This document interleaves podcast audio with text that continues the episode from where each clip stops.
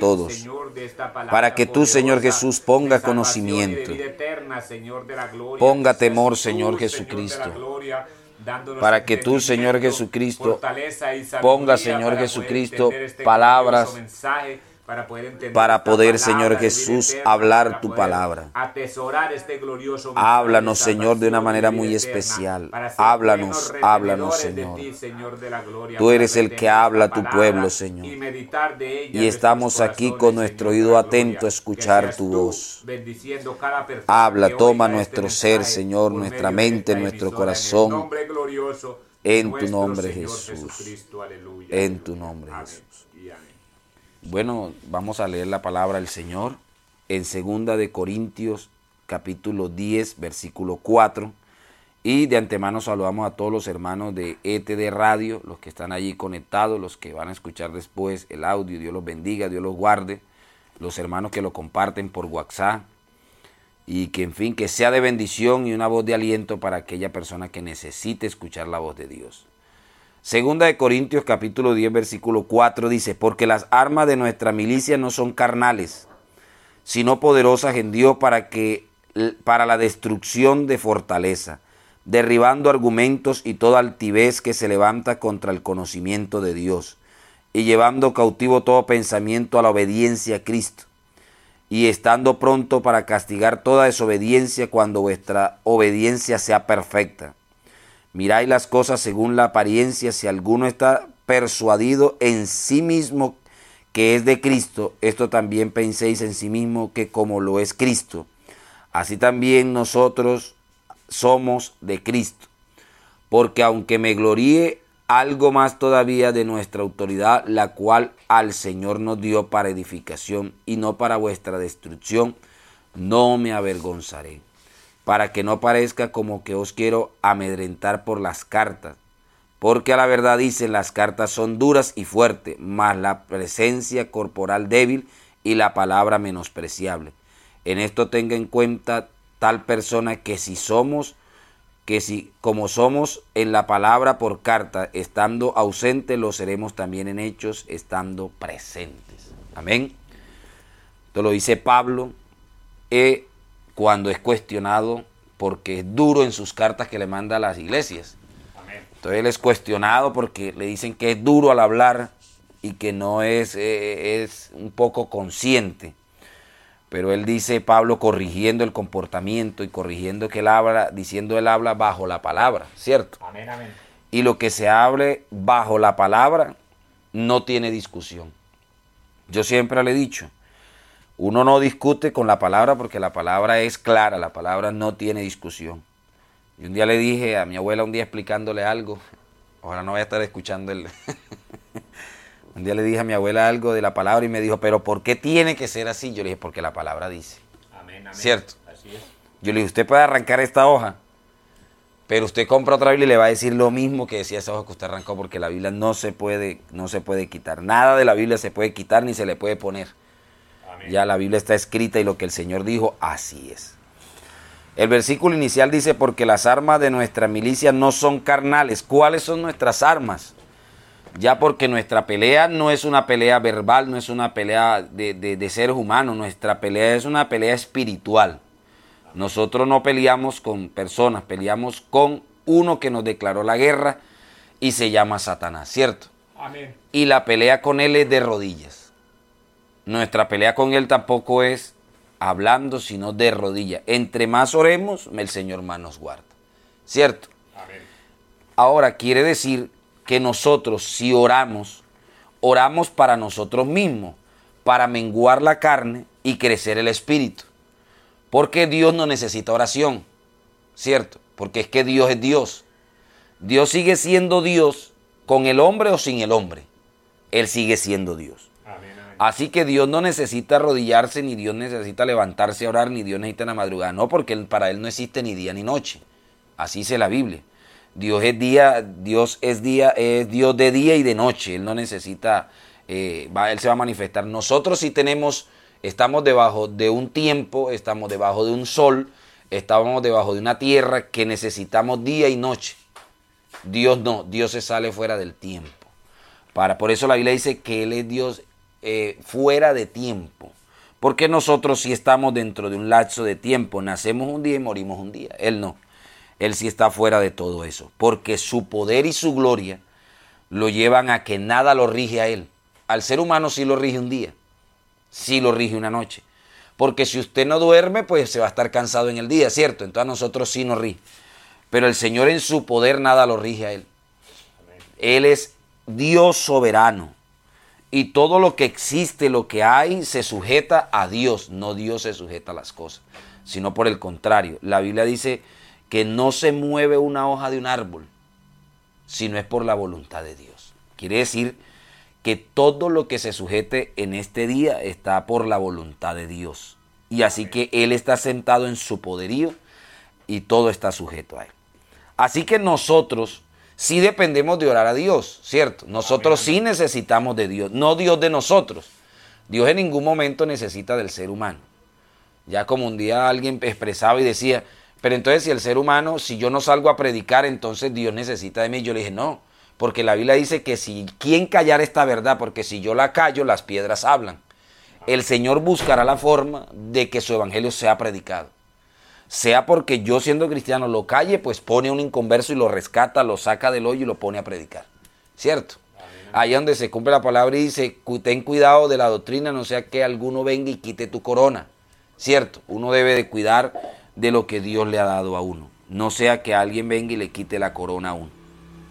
Entonces, eso es lo que el Señor quiere nosotros, que oremos, porque la oración es un contacto con Dios que me ayuda a mí a menguar la carne y a crecer en el espíritu. La carne es lo que domina lo humano. Cierto, lo humano lo domina la carne, mis pensamientos, la concupiscencia, las debilidades, todo eso lo, lo, lo domina lo humano que vive en mí. Por eso Pablo dijo que yo, que yo mengue pero que él crezca, ¿cierto? Porque necesitamos que sea Dios el que crezca en nosotros y no nosotros que crezcamos y menguemos al Espíritu. ¿Y cómo crece el Espíritu Santo en nosotros? Desde el momento que recibimos al Espíritu Santo, alguna persona dice, y volvemos a recibir el Espíritu Santo. La Biblia dice, y seréis llenos del Espíritu Santo. Son dos cosas.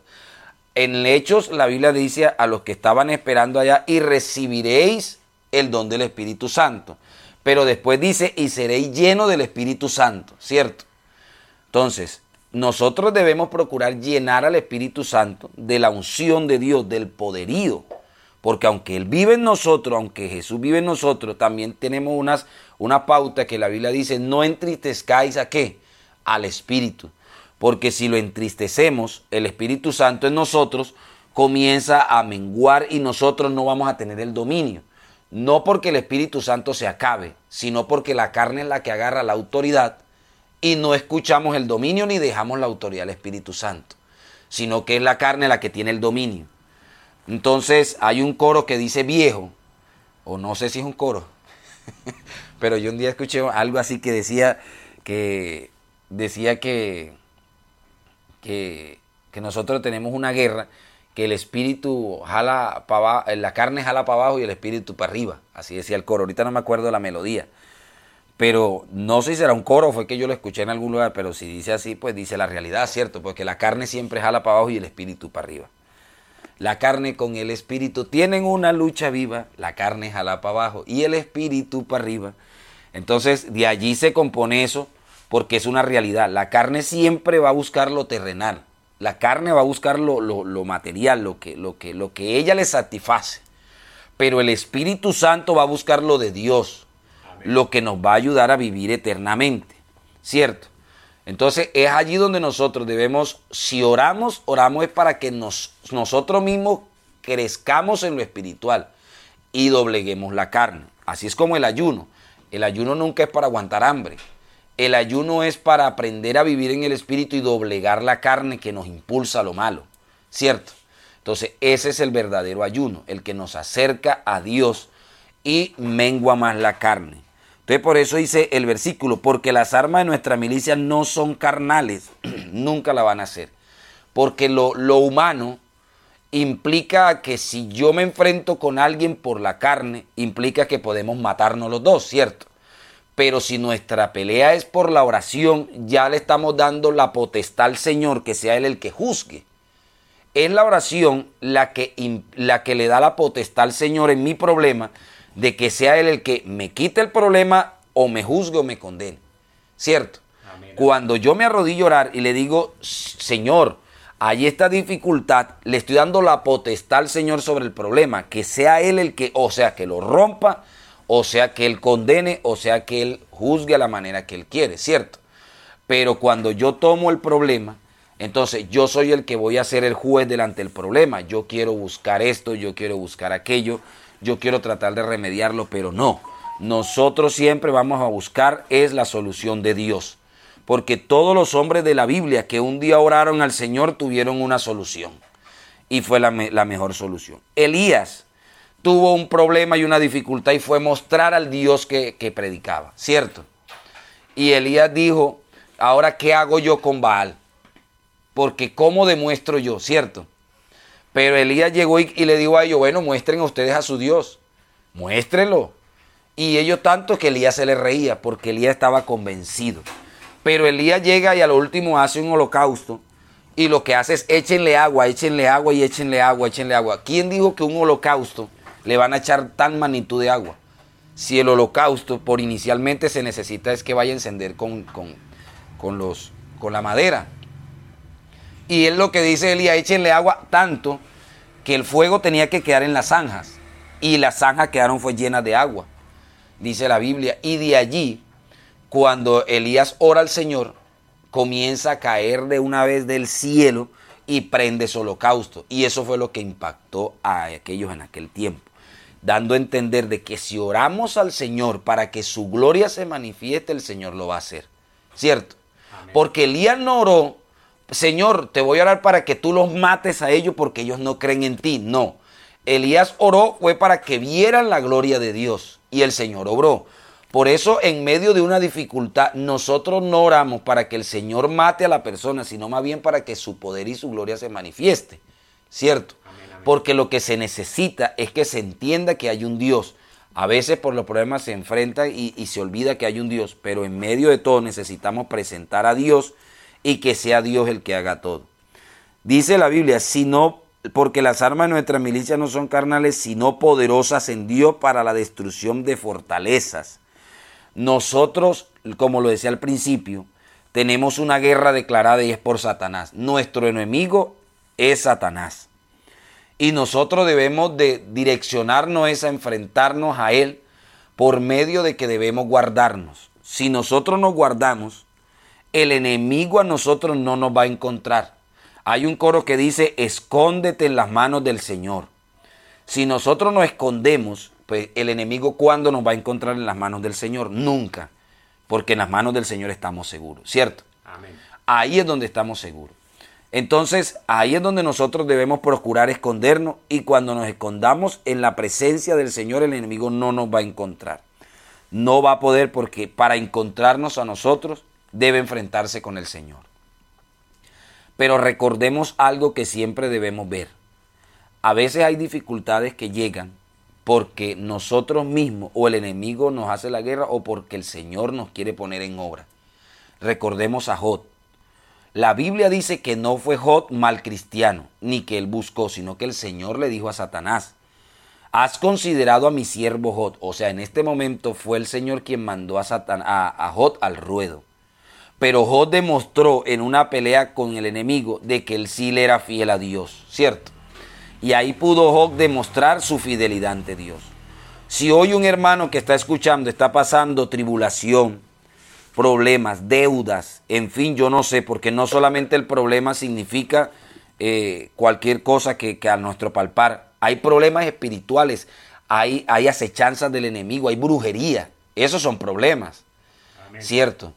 Hay gente que un día un hermano contaba que en su casa se levantaba y sentía pesadez para orar él contaba, el pastor decía, hermano, yo me levantaba y encontraba pesadez, mis hijos, y encontré una división en mi casa. Y resulta y pasa que un día el Señor me inquietó y me mostraba que cada vez que yo abría la puerta, había un hombre ahí de pie, pero en unas matas. En unas maticas que tenía afuera era que había un hombre ahí, no se movía sino ahí. Y yo cada vez que salía en el sueño lo reprendía, pero el hombre no se iba. Y yo decía, hombre, pero qué tan duro es este hombre que lo reprende y no se va. Y un día el Señor inquietando a este hombre le dijo, vaya usted y escarbe ahí en la mata. Y él dijo, hombre, si yo veo a este hombre en el sueño, voy a inquietarme. Y se fue y cuando levantó, comenzó a escarbar donde estaba la matica, encontró que había un muñeco de brujería. O sea, le habían, le habían, habían abierto un hueco y le habían metido un muñeco y le habían tapado ahí para que esa, esa casa se destruyera. Entonces, hay acechanzas del enemigo, las hay, ¿cierto? No necesariamente tienen que ser discusiones. Hay acechanza, hay el, el diablo siempre quiere destruir lo que Dios está formando, lo que Dios está creando. Y nosotros somos los que tenemos que orar. Que el Señor Jesús nos muestre. Porque reitero, nuestro peor enemigo, nuestro máximo enemigo es Satanás. ¿Cierto? No es nuestro hermano ni nuestro vecino, es Satanás. Él es el que nos quiere ver destruido, nuestro hogar lo quiere ver acabado. Pero nosotros siempre tenemos que orar para que el Señor nos ayude a nosotros, nos fortalezca, nos enseñe, nos guarde, nos cubra con su Espíritu Santo. Y que si hay alguna acechanza del enemigo abierta para, para cualquier hermano, que el Señor Jesús sea rompiéndola, ¿cierto? Por eso nosotros cuando nos arrodillamos a orar, yo le hago una pregunta, si este hermano nunca hubiera orado, ¿usted cree que el Señor le hubiera revelado que allá afuera estaba la brujería? Nunca, ¿cierto? Pero como este hermano siempre se levantaba temprano a orar, siempre estaba llorando, el Señor Jesús comenzó a inquietarlo y comenzó a mostrarle ahí que había un hombre ahí, en, e, siempre era ahí en ese lugar. Así que debemos estar muy pendientes a lo que soñamos, a las visiones que Dios nos muestra, porque a veces es el Señor guardándonos a nosotros, es guardándonos de algo. Siempre el Señor está ahí pendiente de que nos, nos quiere revelar, nos quiere enseñar, pero la mayoría de cosas tenemos que verla por el lado del enemigo. Casi el 99% el enemigo siempre ha querido destruir la iglesia, pero hasta el día de hoy no ha podido, porque con la iglesia no se puede, nunca se va a poder, porque la iglesia somos todos. Si Él se mete con alguno de nosotros, se mete con todos, ¿cierto? Y esto es bíblico. Saulo cuando, cuando que era Pablo, después Saulo cuando perseguía a la iglesia, él no perseguía al Señor, él perseguía a, los cristianos. ¿Y qué le dijo el Señor cuando se lo encontró? Saulo, Saulo, ¿por qué me persigues? Él no le dijo, Saulo, ¿por qué persigues la iglesia? Él le dijo, ¿por qué me persigues? Porque el que se mete con la iglesia se mete con el Señor. ¿Cierto? Y todo el que se mete con la iglesia termina mal, termina mal. Por eso nosotros debemos de siempre tener cuidado de hablar de la iglesia. Nosotros nunca debemos hablar de la iglesia porque nosotros también formamos parte. Y si un día nos golpeamos el dedo con un martillo, el dolor lo sentimos hasta en todos lados, ¿cierto? Porque nos duele. Así debemos sentirnos cuando algún hermano está triste. Nosotros debemos condolernos todos y orar. Si está enfermo, oremos todos. Y si está triste, oremos todos, porque todos somos hijos de un mismo Padre, ¿cierto? Y nacimos de un mismo bautismo, y es el bautismo en el nombre de Jesús. Eso es. Así que lo que esta mañana el Señor nos dice es que nos fortalezcamos en la oración, que nos va a servir a nosotros. Fortalezcámonos en ella. Y si hay que ayunar, ayunamos. No necesariamente se necesita, hay personas que un día preguntaron, recuerdo mucho, que un día una hermana me preguntó, dijo, hermano Jaime, necesariamente tengo que arrodillarme para orar. Yo, la Biblia habla de las posiciones para orar, si la Biblia sí lo dice, que hay que orar de rodillas. Pero Dios exactamente no mira la posición, sino la disposición. Porque hay gente que se arrodilla a orar y se queda dormido en la banca. ¿Cierto? Hay gente que, que se arrodilla. Yo conocí en Ceci un hermano que él pasaba siempre al altar y todo el mundo lo tenía el que más oraba. Porque él apenas, él apenas, el culto era a las 7, él llegaba a las 6, se tiraba ya, hermano, y terminaba el pastor de predicar y él orando. Y uno decía, uy, qué hombre para orar. No, era que se arrodillaba y se quedaba dormido ahí. Entonces, hasta que un día el pastor lo pillamos fue porque el pastor lo fue a llamar y le dijo, hermano, déjeme predicar. Y, cuando lo encontró tenía los ojos rojos, era de estar durmiendo. Entonces, no todo el que se arrodilla a orar ora. Hay gente que se va a quedar dormida, ¿cierto? Entonces, pero que el hecho que oremos que sea de verdad, sea que sea acostado, sea que sea de pie, o sea que sea arrodillado, o sea que sea con la cabeza en el piso, pero que sea con disposición, que de verdad oremos al Señor y que los frutos se vean en un cambio. ¿Cierto? Así que los musulmanes, ¿cómo oran? Oran es con la cabeza en tierra, ¿cierto? Los católicos, ¿cómo oran? Arrodillados y mirando hacia el, hacia el altar, hacia, hacia allá. Y nosotros, ¿cómo oramos? Le damos la espalda. ¿Cierto? Nosotros oramos arrodillados, pero dándole la espalda al altar. Pero ya no tenemos que orar como en el tiempo de antes. Que oraban era mirando al, lugar donde estaba el templo. Porque así era que se oraba. No, ya no. Ya usted no necesita porque ya Dios no habita en templos hechos por mano de hombre. Ya Dios habita en usted. Usted puede ir en, en, la buceta y puede ir hablando con Dios. Usted puede ir caminando y va orando. Usted va con los ojos abiertos y va orando. Ya no necesariamente tiene que ser en un lugar y así, no. Ya Dios está en todo lugar, ¿cierto? Dios está en el centro, en la casa, en el baño, en la sala, en cualquier lugar Dios está. Y donde usted ore, ahí está el Señor, ¿cierto? Así que, y el ayuno lo mismo. El ayuno, si usted quiere ayunar en su casa, yo conozco un, pastor que a él le gusta orar en su casa porque él quiere derramar su alma. Él dice que él, dice él, no sé, eh, pues cada quien tiene una forma. Dice él que así como David desgarraba su, vestido, él dice que él cuando ayuna, él quiere desnudarse ante el Señor y que el Señor lo vea él tal y como es. Bueno, ya eso son cosas que, ¿cierto? Que cada quien ayuna o siente la mejor manera. Pues yo nunca lo haría. La verdad a mí me da pena leer la Biblia hasta sin camisa.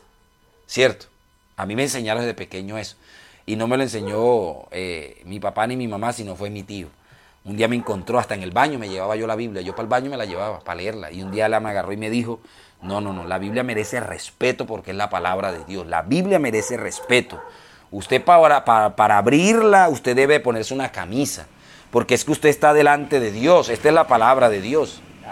Y decía, ¿y usted para el baño cómo se va a llevar la palabra del Señor si usted está en una necesidad? Y yo no, pues uno las ganas de querer leer la palabra yo me la llevaba, pero de ahí entendí que la palabra merece mucho respeto, ¿cierto? Entonces hay que, hay que leerla, pero hay que leerla con reverencia, con respeto y, con la máxima para el Señor, porque esto es como si el Señor nos estuviera hablando al oído ahorita. Vamos a orar, vamos a orar que el Señor Jesucristo nos guarde, mi hermano, y que nos enseñe a orar, ¿cierto? Los, los, apóstoles le dijeron al Señor, Señor, y, y enséñanos a orar. ¿Cómo se ora? Porque algunos nos hemos acostumbrado a pedir, Señor, deme, deme, deme, deme, deme, deme, deme, pero no enaltecemos al Señor. No lo enaltecemos a Él. Y, y, nos acostumbramos, yo lo digo por todos los que estamos ahí escuchando a nivel mundial, los que estén allí. Y qué bonito sería que cada vez que nos arrodillemos, no solamente nos acordemos que el Señor es grande para dar, sino también para recibir. ¿Cierto?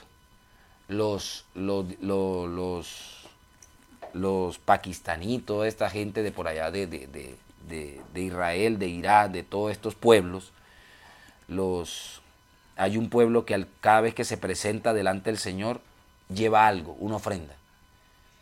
Ellos, los orientales, ellos son los orientales, cada vez que van a presentarse delante del Señor, ellos llevan algo un pastor le preguntó a un oriental cuál era la diferencia entre el oriental y el occidental, o sea, cuál era la diferencia entre ellos dos. Y el, oriental le contó y le dijo, la diferencia entre el oriental y el occidental, o sea, estoy hablando de para los, los de Israel, decía, es que el occidental se acostumbró a pedir.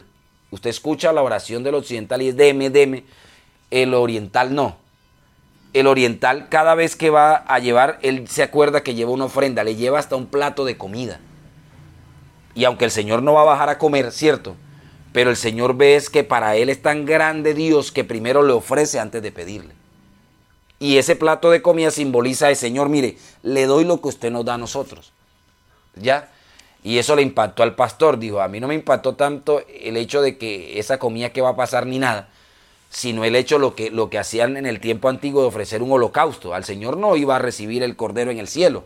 Él no lo iba a recibir pero el Señor veía era la, intención de la persona y eso que iba a sumar pecados, iba a limpiar el pueblo. Y eso es lo que al Señor le impactaba. Es más, Noé, cuando, cuando pasa todo, la Biblia dice que sin que Dios le pidiera a Noé nada, Dios, eh, Noé se bajó y lo primero que hizo fue que un altar. ¿Cierto? Y ahí ofreció un sacrificio de su voluntad. Noé no, no lo hizo porque, sino es su voluntad. Entonces, qué bonito que en esta mañana no nos acostumbremos solamente a pedir porque a veces Dios, yo me hago la pregunta, el Señor eso llama adulación. ¿Y cómo, cómo, cómo, cómo quedaría el padre cuando el hijo le dice, ay papá, tú eres tan bello, tan hermoso, tan lindo, tan precioso, me regalas 10 mil? Cierto, cierto que suele pasar. Entonces, aunque el papá lo hace, pero se torna de que ah, solamente cada vez que viene a pedirme algo, es, ya que viene, porque yo sé que ya me va a saltar para pedirme algo. De que Dios no nos mire de esa manera diciéndonos que, ay Señor, usted es tan bonito y tan bello y tan hermoso. Señor, me regala esto. No, que nosotros le saltemos por lo que Él es. Señor, por lo que usted es grande, poderoso, majestuoso, lo exalto y usted merece toda honra. Y si hay algo que pedirle, pues se lo pedimos, ¿cierto? Porque no lo va a dar. Así que vamos a orar en el nombre del Señor Jesucristo y la hermana Liliana nos dirige en la oración. Bendito Dios y Padre Celestial, amado Jesús de la honra y de la gloria. Tú eres grande y poderoso, Señor. Aquí estamos delante de ti, Señor.